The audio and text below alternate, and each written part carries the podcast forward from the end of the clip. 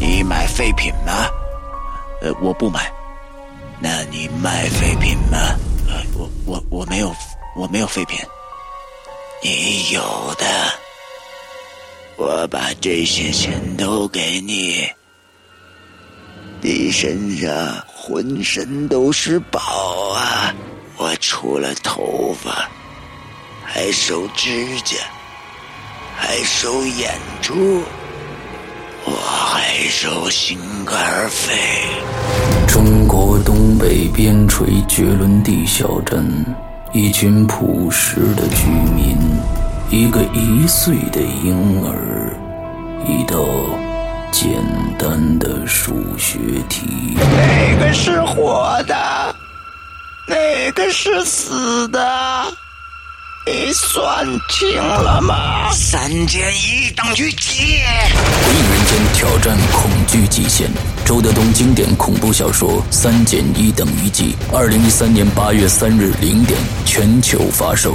关注《鬼影人间》新浪微博，免费下载《鬼影人间》苹果 APP，登录《鬼影人间》官方淘宝店获得相关资讯。酷热八月，恐惧来袭。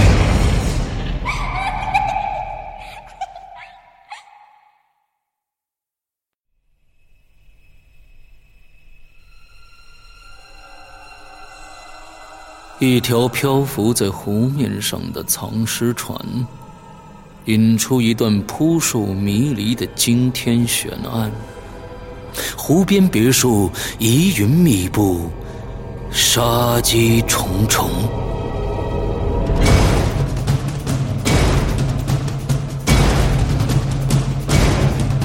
鬼影人间携手中国著名推理小说家蓝马，打造《鬼影人间》首部中篇推理悬疑音乐剧《湖边别墅的鬼影》。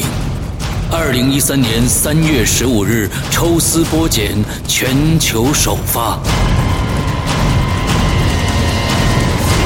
鬼影丛生，魅火舞动，精彩内容尽在《鬼影人间》苹果 APP。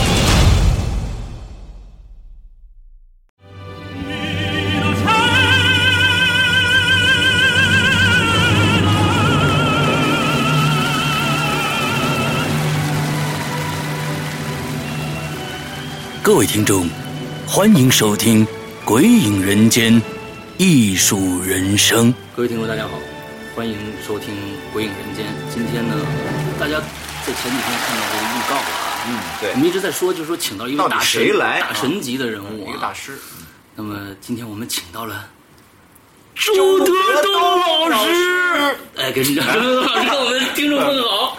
大家好，我现在在《归隐人间》啊，在这哥俩这儿在跟他们聊天儿啊。一会儿你仔细听我们在说什么，会有一些平时你们听不到的、很生活的一些对话，特别好玩儿啊，不是正不是那种特别正规的访对谈对。对对对。哎呦我天，我们已其实我们已经聊了很多了。完了对之后呢，我其实也一直在录音，但是呃，录音位不不太重，呃不太正。之后呢，我觉得已已有很多的精彩过去了。完了现在呢，其实我我刚才已经聊了很多了，但是呢，我觉得我我问的那些问题只不过占我占我的十分之一。十分之一、百分之一，我现在我昨天想想这几个问题，用两分钟写出来这些东西，你知道吧？呃，其实大家呢都都对周老师有一个。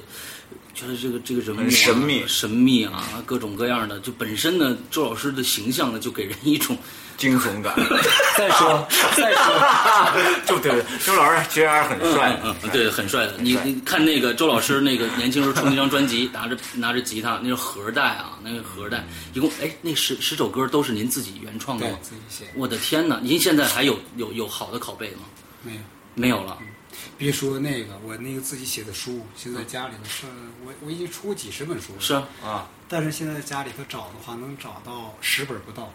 我特别遗憾，因为有有的时候你会留点纪念嗯嘛。到老的时候你看一下，我曾经原来写过一个微博，我说我到老的时候，我自己的作品，嗯我的海报，嗯我声音的这个是这个音频，嗯，我的这个视频的采访，嗯所有的资料都一无所有了。那时候只剩下一个老头，然后一把胡子，但是我保证绝对不会跟我的孩子提起我的从前，多好。哎，呃，但是他知道了呀。但是他现在已经知道哎，了。对我们我们同时啊，在座的呃，今天还有来了一个啊，小说中的 季风对季风，季风你和们知道小是谁鸡蛋的主人，郑希呃呃从法国回来，不跟那个《归隐人间》的这些粉丝问个好吗？大家好，我是周美希。大家好，我是季风。 对，是哎这个季这个周美熙是周老师可爱待会儿漂亮的女儿啊。这个季风啊，一到那个打电话或者说比较正式的场合，说话声音就变对了。啊。，大家好，我是大家好，我是季风再说 一遍，快大家好，我是季风。你看还 是这样。大家好，我是季风。播音范儿。对，和呃我我们我们我们我们在赵老师没来之前，我们特别紧张。呃，昨天晚上哦，对我刚才跟孙毅说了，昨天晚上我做做了一晚上梦。嗯，你出现了两次，啊，你出现了两次，这两段大梦。嗯，第一次你进来以后就在我们家。嗯，之后我们你是一个人格表现。嗯，忽然这个梦中间断了。嗯，之后你又来了一次。嗯，变成了另外一个人格表现。嗯，就是我从昨天从前那天星期三。季风跟我说，呃，星期四，季风跟我说周日，呃，周老师要去你们那儿，我就开始紧张。导致昨天晚上整晚上的梦都是关于周老师是一个什么样的人展 开的。这个周老师平时写了些什么呀？把人孩子吓成这样。 对，就是昨天晚上整个的梦。所以说，我想问问周老师，就是您对恐惧的理解到底是什么样一个一个概念？恐惧啊，说恐惧其实就在说恐怖。嗯说恐怖。嗯，我给你透露一点啊，这个是我真是不想透露的。嗯，我最近在做一个特别巨大一工程。嗯那我在微博上说，我说我在十一月十一号会给大家一个惊喜。本来我想说，啊，现在离十一月十一号还有多少多少多少天？嗯，然后现在离十一月十一号还有多少多少多少天？就是那嗯种倒推、倒计时。后来觉得那个太就是太水了，这种微博，你知道我是不想写水微博。嗯嗯嗯，写着写着有些这个时效性的，我就会把它删掉，嗯就留一些比较精粹的、有含金量、嗯嗯比较经典的、嗯嗯嗯永恒的东西，大家看一下。然后呃，这个十月十一号的这个巨大的工程是，我在写一个几百万字的一个大故事，啊、我从来没有过这种事儿。前几天前段时间你说你在一个地方你杀了人，但是警察觉得不是您杀的，对之后您要留一个证据，对是这个事嗯儿吗？对，然后呢，我就说这个故事呢，呃，不想透露，是因为它工程太大了。嗯，那现在说他写的是罗布泊的故事。 哦，哦，对中国的罗布泊。这个故事里头，为什么要提到这个故事呢？就是所谓的恐怖。嗯原来我一直觉得，如果说恐怖吧，什么东西是恐怖的？那我说两点。第一点，就刚才咱们聊到的，就是说生活中的非常真实的、慢慢推进的、细小的这样的东西，而且是对一点浑然一点一体渗透的对，这个这个这种东西。还有，如果再从另外角度说，什么什么才是恐怖？我觉得时间和空间，嗯，最恐怖的是时间和空间。嗯那如果说这种对恐怖的理解是求而和寡的话，但我不承认，因为现在我通过微博的这样一个反馈，我发现很多人被我带入了。就刚才说，一个恐怖小说家应该是那种像催眠师一样，嗯嗯嗯催眠大师一样的，嗯嗯嗯嗯在精神上可以控制。对，控制你、压制你、封锁你，然后引导你、带领你。嗯那这么大的一个一个一个题材里头的这种恐怖，我理解的恐怖，就是说我相信读者会被我给牵引过来，因为现在的读者给我反馈就是说，比如说第七感，他们就会说，老大，那个代入感太强了，我觉得我要疯了。有人说，我觉得我已经疯了。嗯啊，就代入感。嗯，那再说这个对恐怖的理解，比如说这个罗布泊，叫什么名字先别说了，嗯因为可能是如果说了以后，再过几天，嗯，市面这上这就没会错堆书了。嗯没错没错。有这样一个情节，这是我感觉比较害怕的。他们在罗布泊，罗布泊啊，在那个卫星上看是一个巨大的耳朵，耳朵耳朵对，对这个是没有问题的。现在在在网上搜，就是从那个那个卫星上看是一只巨大的耳朵，它的轮廓、它的耳朵眼儿、耳垂非常非常清晰。嗯嗯，那好，这个不说了。一群人其中有我嗯迷失在卢布泊，嗯迷失在这儿以后出不去了。嗯这地方只要困在这儿，基本上就是就是死。嗯那其中有一个人呢是玩声音的，就是电台的 DJ，嗯他拿录音笔，他一到晚上的时候就开始这个，就像录黑匣子一样，嗯就在说，对，他出不去了，但是你还死不了，十天半个月你死不了。嗯他拿着录音笔就说，说那个我是谁谁谁，我们现在被困的微波，然后我家住在南京，我住在哪个小区，多少多少号房，有多少室。然后第二天他又晚上没事儿的时候就在那录，其实已经彻底绝望了。嗯说呃大妈，我爱你们，现在我在卢浮我出不去了。然后呢，第二又第三天他又跟他的最爱的人说，嗯说对不起，我这次擅自跑到卢浮坡了，我把你留在这个啊把你留在这个世界上，特别抱歉，在是在下一辈子等着我，等等等等。嗯结果呢，他说着说着，突然有人跟他对 话，说哪儿？啊你是谁？嗯，他到处看，因为办公室没有人啊，对啊，没有人。最后，他的眼睛开始看那罗坡的都是那个岩壳啊，嗯岩壳那是死亡死亡之地，那岩壳都是那种，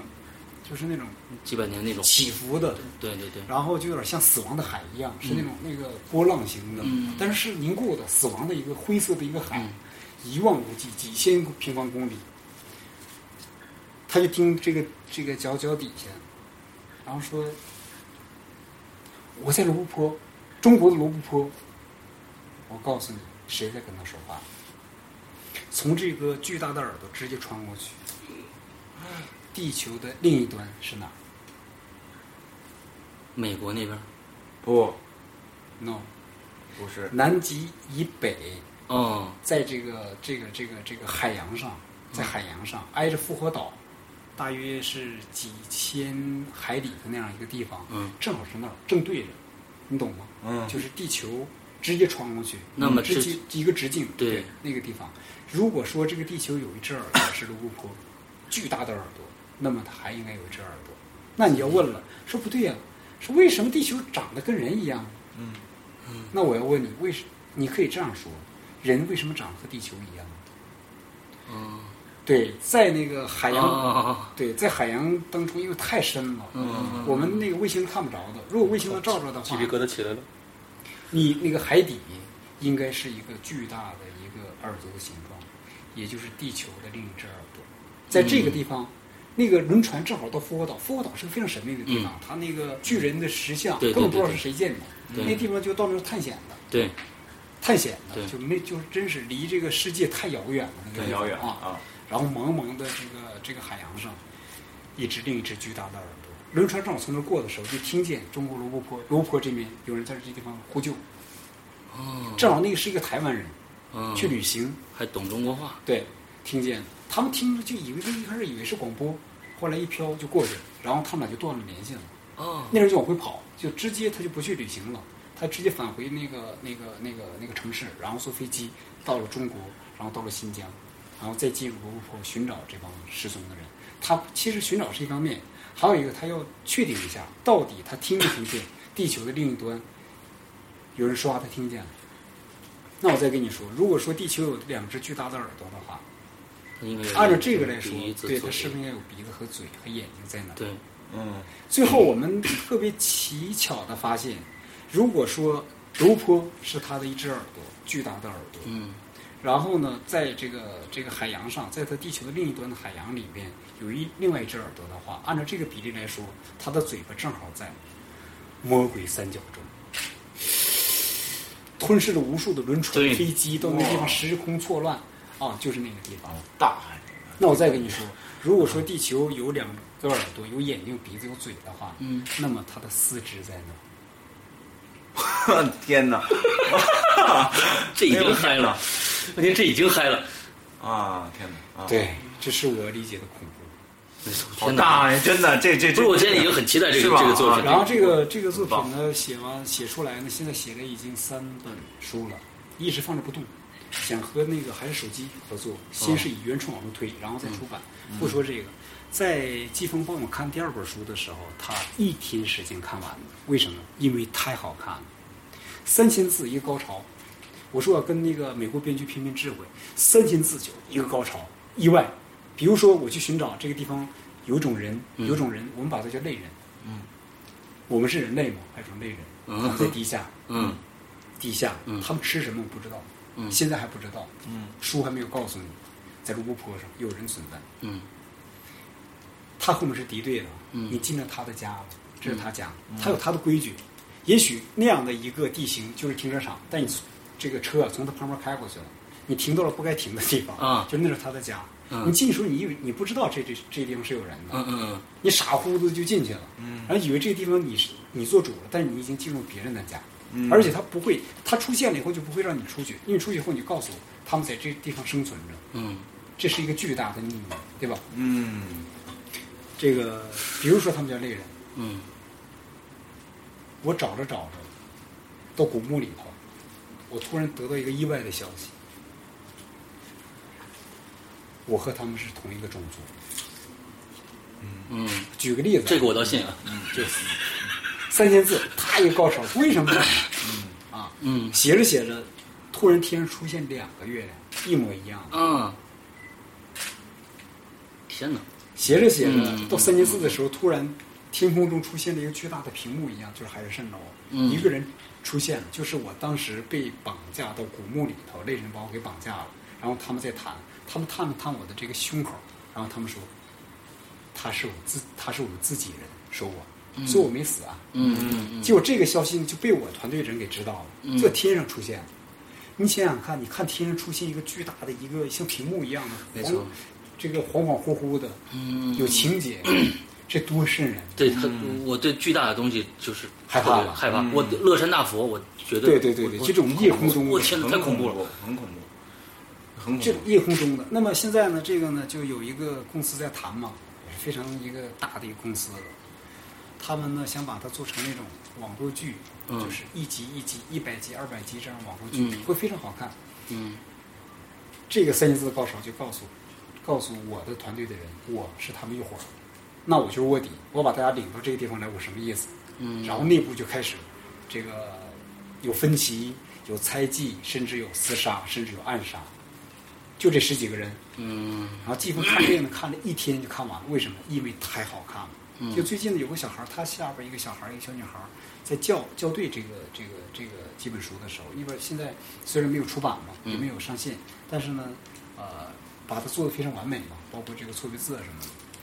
他叫的时候就说一边叫一边下边一边做批注，态势。他叫啊，应该很慢，他很短的时间就把这本书看完了，说看得太嗨了。他他还对你像我能给读者带来这么好看的东西，我太开心了。赚不赚钱那是其那是真是另外的事儿了。嗯就是说我特别希望这种看着说，读者看了以后说哇读的太爽了，老大，我就很开心。你们也一样。对我们一样然后对对作品播出去以后说哇那个《贵人间》把我吓死了哦，真好，你讲的真是好，没错没错就可以了。是就像是我原来说我写过一个小故事，对，年龄小的时候写那种散文的时候写过这样的故事，一个男孩在弹着吉他卖唱，然后呢，很多人给他放钱嘛，嗯给他那个盒里放钱，但这个男孩呢一直是那种郁郁寡欢，嗯，然后最后呢，一个人过去以后，给他送了一一个女孩送了一束鲜花，嗯说我知道你缺什么，你缺的是掌声，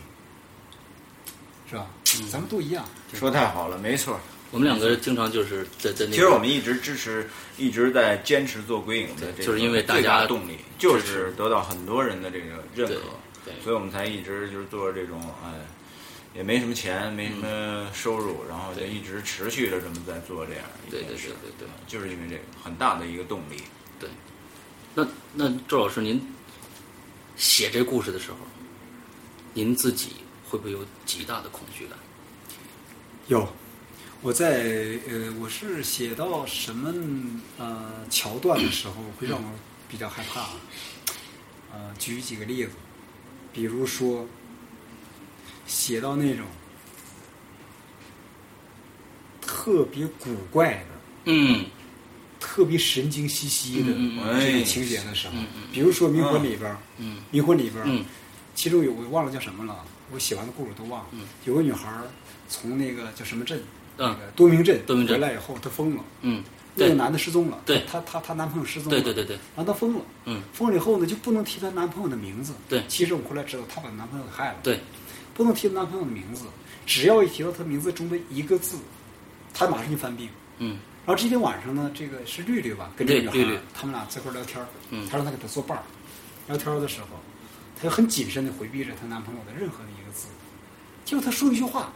没有她男朋友的这个这个。想起这个桥段了，对，结果这个女孩儿的手呢，就在一个什么饮水机上就弹动了几下，嗯就很不自然，很不正常。嗯她就慢慢回想，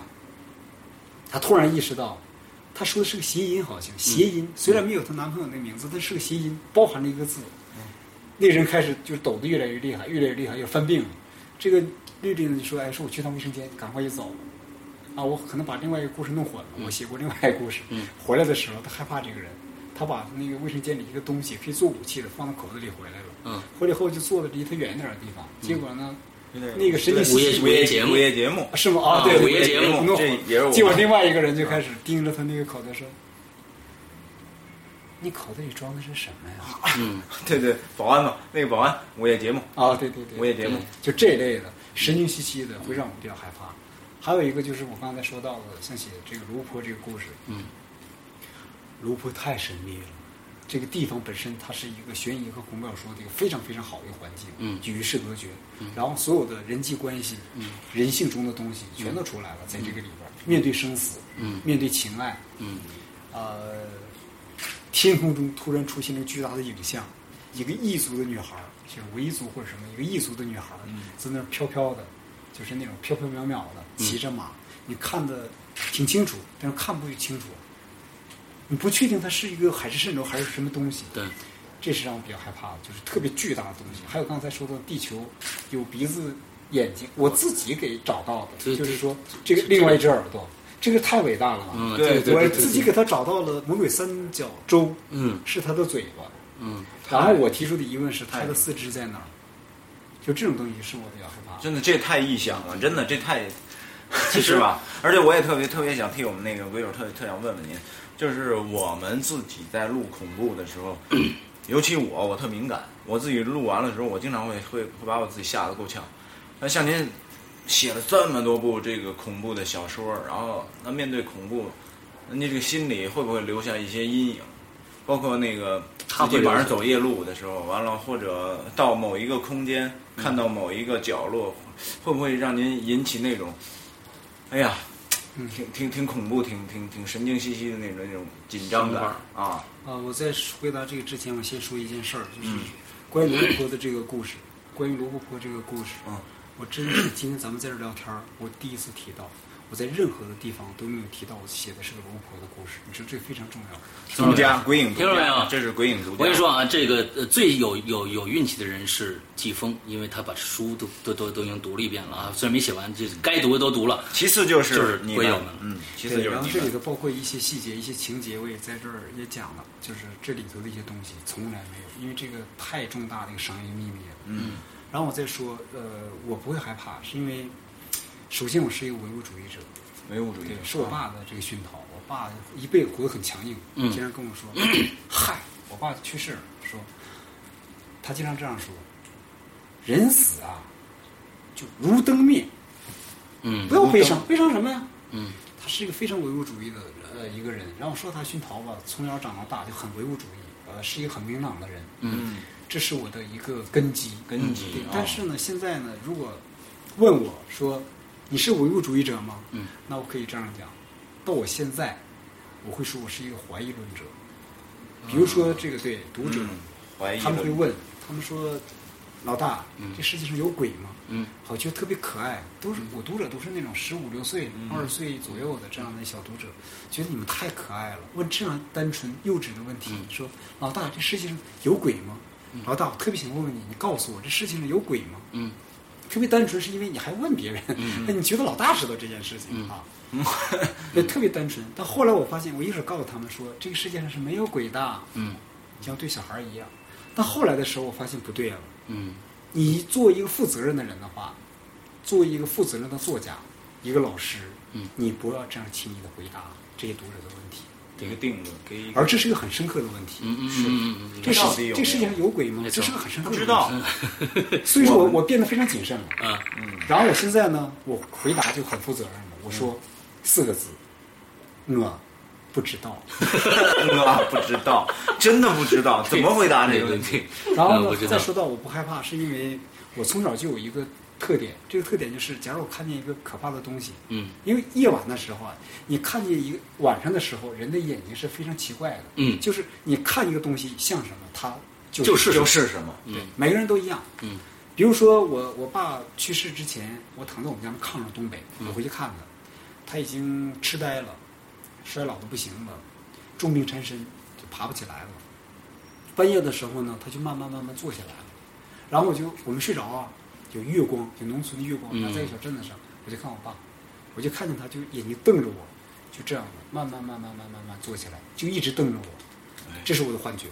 就是说我看他哎这一个是很像《洞穴》的结尾的那个感觉啊。对，因为生活中肯定会写到小说里去。对嗯对对对，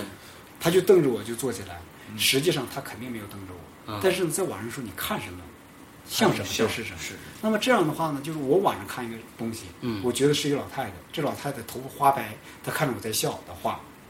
我一定要走到跟前儿去，我一定把手机打开，打开她的手电筒照着她的脸，看到底是不是在笑，我绝对不会跑。比如说我在看一个黑影，特别巨大一个黑影，特别巨大一个黑影，突然出现了，我绝对不会跑，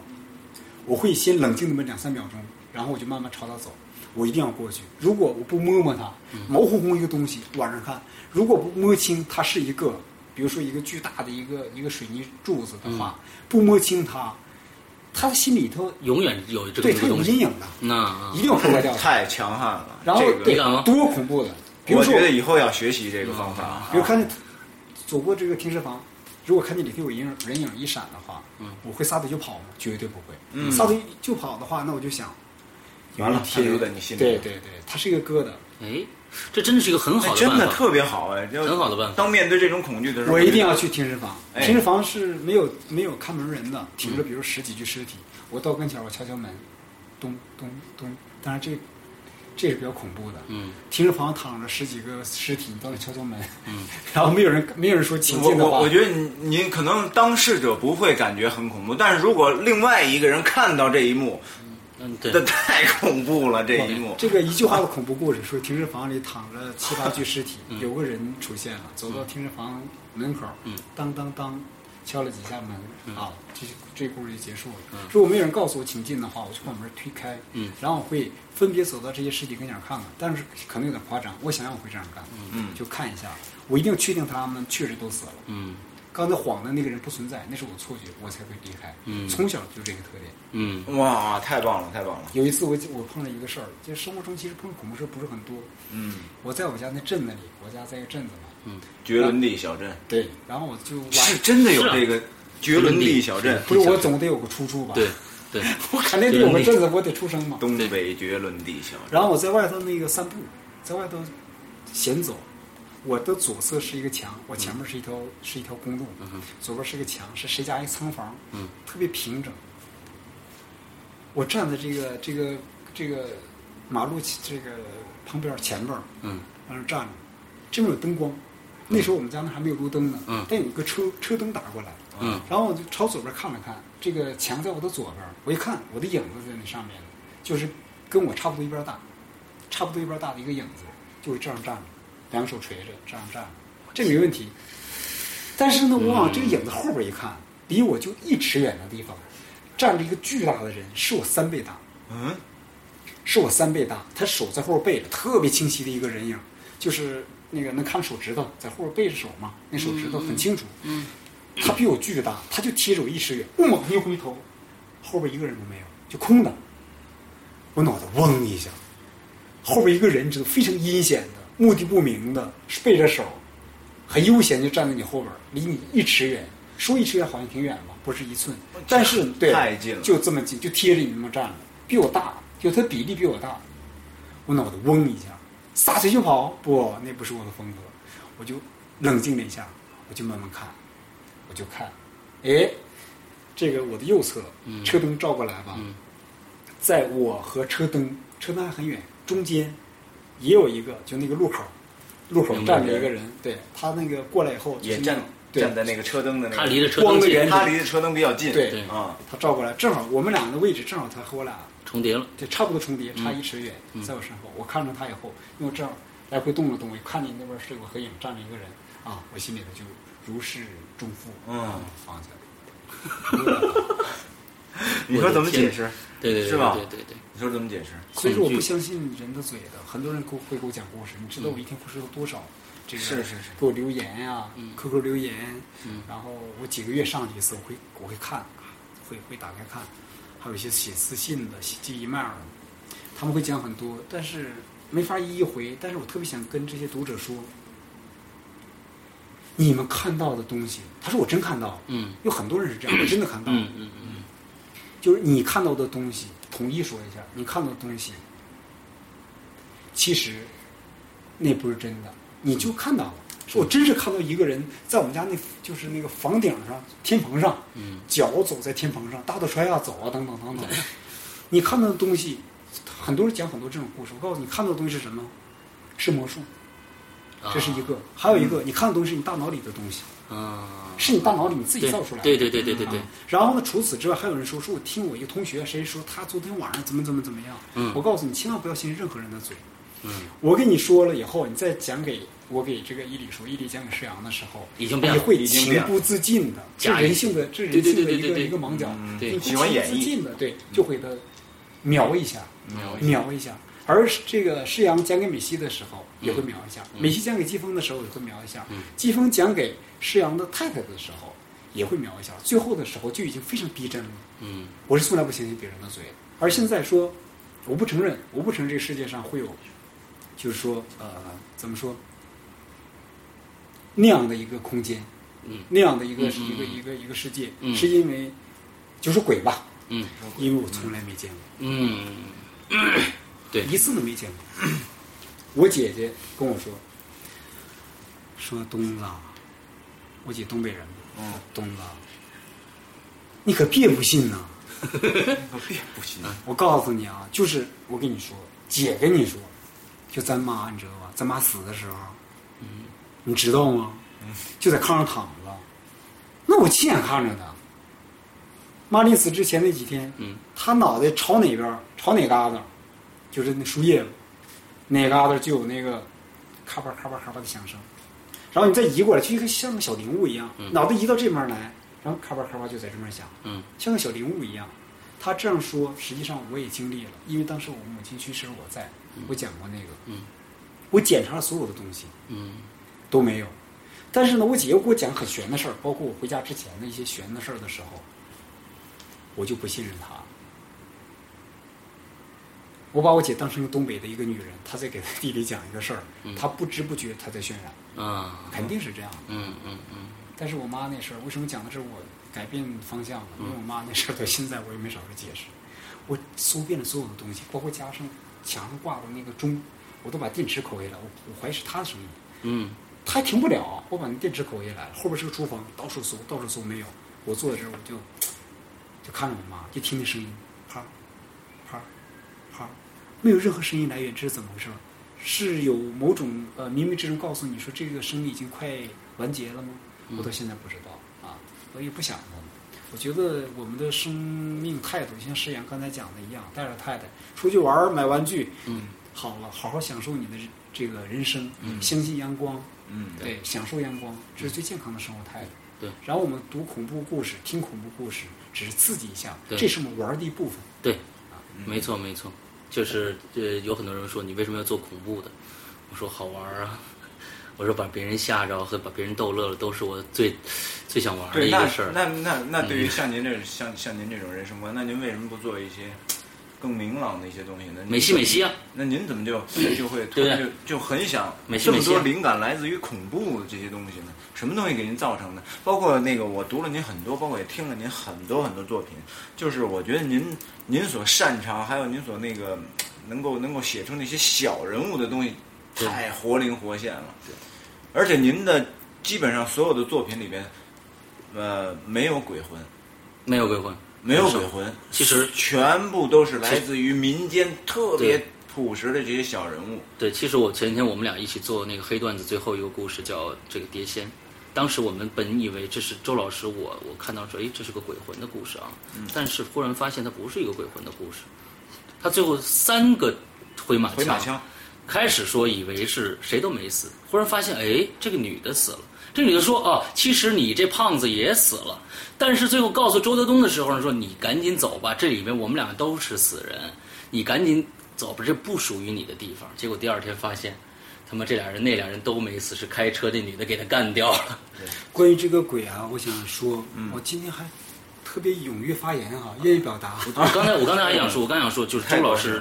真的周老师不讲不讲故事，真的太浪费了。他的他的语言表达能力实在太丰富了。嗯，这个关于鬼啊是这样的，就是说，如果把恐怖小说写成一个鬼故事的话，这个是非常非常的低级的技术，嗯啊，但是我们并不是说鬼故事就不好，不是那样，单纯写鬼故事，包括这个蒲松龄，嗯没问题，对他写的很好，但他但的是东西很高级是两种东西，对就鬼故事咱放那先不说，一是网络流传那种鬼故事就比较低级，不说它，嗯，但是就恐怖小说来讲，如果写成最后谜底是鬼的话，这个技术太低级了，对没错有意思。啊然后在我这儿没有，没错啊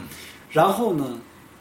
你想没有鬼，但是呢，这个那么多小说里，我统差不多统计了一下，六百多个恐怖小说，嗯，六百多个恐怖小说里头，至少有很很大一部分是非常吓人的。那么多吓人的故事里，竟然没有鬼，那么这说明什么问题？这说明了我已经写出了我们活在这个世界上恐所谓恐怖的全部的秘密。对嗯，对。哎，说太好了，对，咱们当时跟嗯读者说《鬼影人间》为什么叫《鬼影人间》，人间就是说对鬼影其实是人的自己思维的反造射。物，嗯，你虽然感觉是鬼，但是其实就是人，你就生活在这个人间里边。其实你每一个人可能都是鬼的制造者。我当时想的是这样的一个一个概念，《鬼影人间》。对，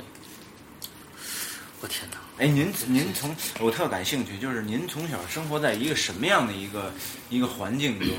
然后造就了您能能写出这样的这些这些东西？就是据，因为我也查了您好多一些资料，就是我包括通过您的作品，想象您小的时候应该是在东北的一个小小小城镇里边，然后在那些地方，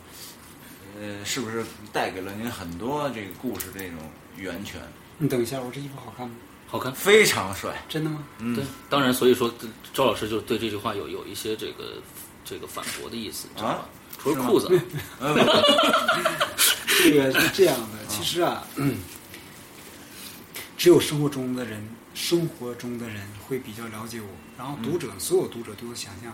都不是真实的我。我是什么样一个人呢？我是一个特别特别爱玩儿。特别特别爱胡搞的一个人，这是我的全部。有一次有一个媒体，对，有一次有一个杂 志从那个山东到北京来做一个采访，然后当时韩浩月在，就写评论的韩浩月。是的。他说那个记者就问说那个韩老师，你觉得在你眼中周泽东是什么样的？我特别特别特别注意的嗯看了看韩浩月，因为我对他的意见很重视。我们俩特别好的朋友，特别好的兄弟。嗯他想了想，他说：“周德东啊，他的内心很强大，嗯为什么呢？他要表达的意思是，周德东从他出生在东北那么破败、贫困的一个小镇上，然后呢，他在就是说小的时候摆摊儿，嗯初二辍学，到部队以后呢，当保管员在城市里头，到戈壁草原去当那个司机，然后放羊，在戈壁草原放羊，然后做又到山区当炊事员，嗯然后又当报务员发报的，嗯，然后又到这个团机关去做那个写新闻报道， 到北京的解放军文艺编辑部帮忙，然后回呃还有很多事儿，当过电工在部队，然后退伍以后呢，把我打回原籍，在一个村子的供销社当售货员、售货郎。啊，然后又在一个面包铺、面包房给人打零工，然后认识我太太以后，又把我调到一个县城，在一个企业当秘书，就是美西的妈妈。嗯，在那儿我们俩结婚第三天，然后一起到西安，在女友杂志社工作，嗯然后后来又到北京，到北京又到处找工作，怎么怎么怎么样，所有的这些经历就大起大伏，大起大落，甚至这里包含生生死死，然后贫贱富贵，就这种大起大落。他他经历了这么多，他现在依然还那么幽默，嗯那么爱玩儿，那么乐观，这是需要多强的心理素质？嗯，特别爱玩儿，哎，然后如果让我自己写的话，我其实我比较适合我年小的时候一直在写爱情，嗯嗯，出了好几，也是出了多少本书记不清了，十五本、二十五本记不清了。那个时候被评那个中国十大散文作家，嗯，啊，对，在《女友》杂志社工作对，后来做主编。对，呃，写爱情， 嗯，但是我觉得我特别适合写喜剧，你知道吗？ 特别适合写喜剧，而其实我您所擅长的这个都是高难度的。嗯我要逗人玩、逗人笑的话，绝对不是那种挠痒痒的，或者说我们现在看到的那些小品、那些低档次的东西太低级了，是真幽默。嗯但是呢，写恐怖小说呢，是当时那时候我特别爱玩新事儿，就是嗯特别爱玩新生事物。比如说我第一次拍广告给佳楠，哎呦，我特别开心，特别开心。我做代言人啊，嗯这多牛的呀！长得对好看了，我想起来了，啊当时呢，我我没太注意啊，我当就想想起来了，想起来了， 嗯，然后你那个长得不好看，能让你做代言人吗？想对对对，哎，确实长得确实不错。然后去那个第一次拍电影，嗯啊很开心，拍电影非常认真。我在宾馆里头，我只有十分钟的戏，我背了三天的台词在酒店嗯里。结果到了现场以后呢，他妈的，我发现都不对了，不让我说那样话了。嗯导演说你就那样说那样说，我说我都背，我表情都设计好了， 知道吗？说哪句话的时候表情啊，这设计特别好。嗯啊，脑袋往旁边一转，嗯叹口气，等等等嗯嗯等。最后导演说，后来我发现口语化的，嗯就是你就那样说就行了，嗯就是特别认真。比如做杂志主编，哎呀，做杂志特别好，做杂志主编。胆小鬼嗯啊我是这个还不是，但我是他季风主编。对，哦，我做的是在《女友》杂自志没社有》杂志后面格言那个杂格志，言嗯是我一手创办起来的。对对对然后并且把它做成了一个中国的一名刊。嗯，然后我到秦牛斋创办的采办。嗯，我去的时候就我一个人儿，带一个小小男孩儿帮我招人。啊嗯就是第一次做恐怖小说的时候，也是我第一次做。呃，那时候中国没有人做，嗯所以说呢，当然后来写，就是很多人在在做，是因为呃，我想做一个恐怖杂志，嗯中国的媒体没有报道的少，嗯就整个在中国掀起了一股恐怖文化热，后来没有做成，然后呢，就这个这个新闻啊就一直在炒，一直在炒。那个时候，在中国没有人想做恐怖文学。啊，带动大家，然后我我特别开心。当时我没想带动大家啊，现嗯在就很多竞争对手了，然后不喜不喜欢这样的。我一个人写多好啊，嗯大家都来买我的书，都来那个在手机下载我的小说，多好。啊然后后来很多很多人写非常好，刚才开玩笑，大家叫什么欣欣向荣吧，嗯嗯嗯那么多人都在写，特别好。但最早的时候只有一个人在，在在在在创造，嗯在破土，你知道多难吗？嗯我清清楚楚记着，对我拿着我的书稿，当时打印出来的，嗯跑到跑到人家一个出版社敲人门儿，先在一个书店找人那个责任编辑，不认识，找责任编辑。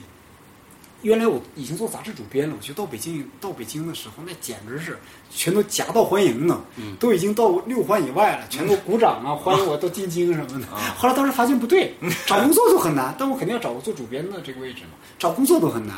写本书呢，没有人要你的。那时候中国又不行，就是说我记着北京人民出版社吧，一个编辑特别好对我，嗯他看了以后，他说呀，你这故事写的非常好，嗯他说在中国呀，如果想把这个出版，至少在我出版。